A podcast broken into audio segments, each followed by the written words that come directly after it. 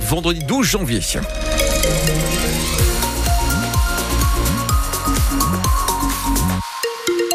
Route avec quelques perturbations ce matin, notamment sur l'autoroute A1 et sur l'autoroute A25 vers Lille. Attention, plaque de verglas, Pascal Thiebol, on est encore proche de 0 degré pour les températures. Oui, méfiez-vous, même si euh, les routes ont été euh, traitées euh, cette nuit et tôt ce matin, les températures proches de zéro encore dans l'Avenois, mais aussi dans l'Arajois. Elles sont largement positives sur le littoral et vont le rester. La journée sera nuageuse. Pascal, c'était sa première apparition en public depuis les obsèques de son mari. La femme de Dominique Bernard était donc aux côtés de Frédéric Le Turc hier soir lors de la cérémonie des vœux à Arras. Vous avez pu entendre le maire il y a quelques minutes. Il était notre invité, Frédéric Le Turc, qui a décoré 47 personnes de la médaille de la ville, professeurs, salariés de la cité scolaire Gambetta, pompiers ou encore soignants qui sont tous intervenus à des degrés divers le 13 octobre lors de l'attentat qui a coûté la vie à Dominique Bernard. L'un des policiers qui ont neutralisé l'assaillant, cet ancien élève radicalisé, témoigne pour la première fois ce matin sur France Bleu Nord le brigadier chef David du commissariat d'Arras a reçu donc lui aussi la médaille de la reconnaissance, une distinction qu'il a du mal à accepter.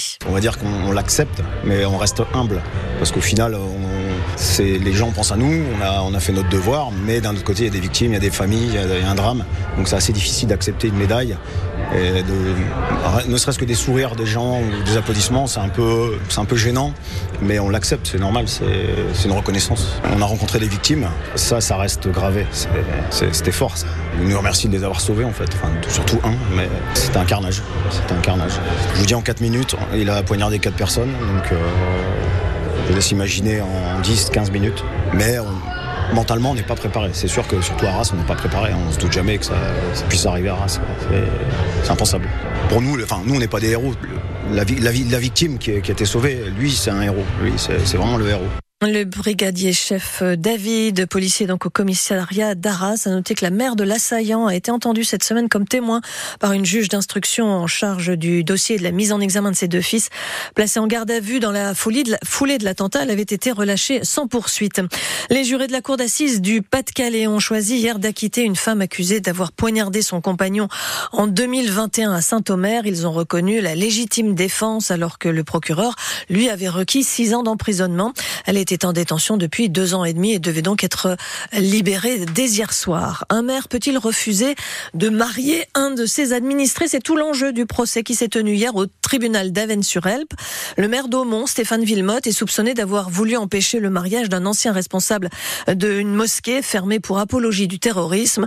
Abderrahim Saya devait se marier le 10 juin dernier alors qu'il était sous le coup d'une obligation de quitter le territoire. Trois jours plus tard d'ailleurs, il était expulsé. Le mariage n'a donc pas eu lieu. Nous y reviendrons reviendront plus longuement dans le journal de 8h30. 8h02 sur France Bleu Nord. Emmanuel Macron réunit ce matin le nouveau gouvernement autour de Gabriel Attal, fraîchement nommé Premier ministre. 14 premiers noms de ministres ont été dévoilés hier par le secrétaire général de la présidence. Les poids lourds du gouvernement restent en place. C'est le cas de Bruno Le Maire à l'économie, Éric Dupont-Moretti à la justice, Gérald Darmanin à l'intérieur, ainsi que Sébastien Lecornu aux armées. Mais Marie Martiro, il y a aussi des nouveaux qui font euh, sérieusement pencher le gouvernement à droite avec d'abord la nomination de Rachida Dati au poste de ministre de la Culture, l'actuelle maire du 7e arrondissement de Paris, figure de la droite qui d'ailleurs dans la foulée a été exclue du parti Les Républicains.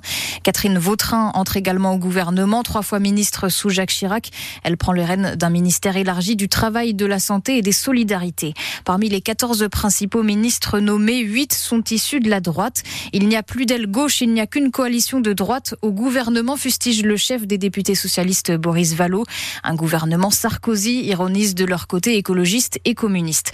Mais ces nominations fragilisent également le camp présidentiel. Seuls deux ministres nommés sont issus directement des partis alliés d'Emmanuel Macron.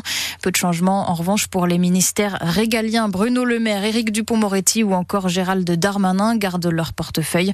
Ce nouveau gouvernement doit se retrouver lors d'un premier conseil des ministres ce matin à 11h. Et les premières passations de pouvoir sont attendues dès 9h tout à l'heure entre Olivier Véran et Prisca Thévenot. Ça, c'est pour le poste de porte-parole du gouvernement.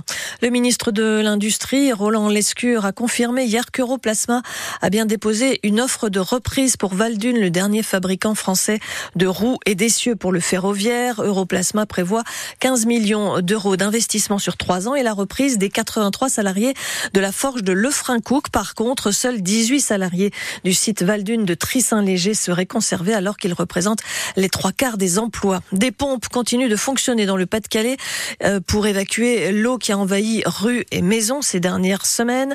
Euh, ces pompes viennent des Pays-Bas, de Slovaquie, de République tchèque, des pays qui ont connu eux aussi des inondations dans le passé. Nous reviendrons sur cette coopération européenne dans 10 minutes avec Stéphane Barbero. À 8h05 sur France Bleu Nord, c'est une euh, des traditions du Nord-Pas-de-Calais, offrir des gaufres pour les étrennes. Pour souhaiter une bonne année à sa famille, Ouais. à ses amis, à ses voisins.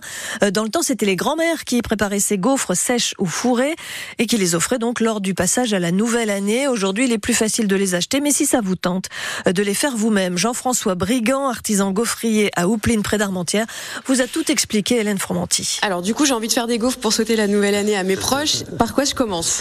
Bah, on commence par faire la pâte. Alors, c'est la, la farine, les œufs, euh, la matière grasse. Donc, on est vraiment dans l'esprit de ce que les gens faisaient à la maison.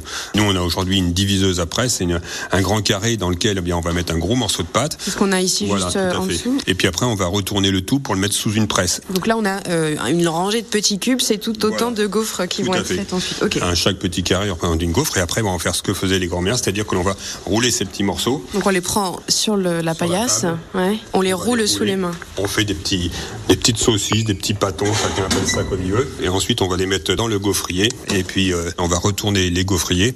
Parce que la gaufre, c'est comme quand on va à la plage, on aime bien être bronzé des deux côtés. Et ensuite, eh bien, on va prendre le couteau et on va ouvrir les gaufres en deux. Et donc, on va euh, fourrer les gaufres à la spatule euh, une par une.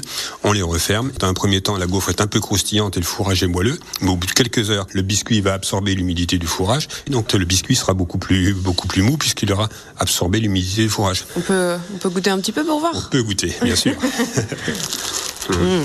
Ah mais ça croustille. Quand on a mangé une gaufre, on peut souvent avoir envie d'en manger une deuxième, une troisième, et pourquoi pas un petit paquet. Voilà, je confirme. hein. Eh ben, bonne année à vous du coup. Merci bien, bonne année, bien sûr. Donc ça croustille euh, pour Jean-François Brigand. Le secret donc d'une bonne gaufre, une gaufre fourrée, c'est l'équilibre entre la pâte et le fourrage.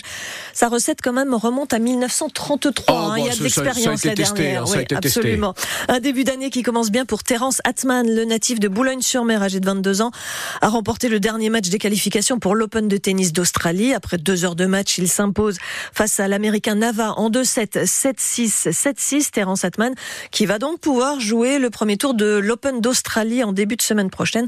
Ce sera la première fois de sa carrière. Et puis on l'apprend à l'instant, c'est Adrien Van Beveren, notre motard nordiste, qui remporte ce matin la sixième étape du rallye Dakar qui se court en Arabie Saoudite. Cette sixième étape qui se courait en deux parties, avec une première partie hier et puis une nuit sous la sans assistance, sans communication. Il a fini premier donc tout à l'heure dans le désert d'Arabie Saoudite. Alors ce que j'ai appris par le journal de l'équipe, c'est qu'on pouvait avoir le mal de mer, le mal des dunes, Ah, c'est marrant. comme ça. un mal de mer. Ah, c'est un peu mouvant. Voilà. Ah, d'accord. Non, c'est bien, c'est. Oui, on en apprend tous les jours, on est content. Les températures ce matin,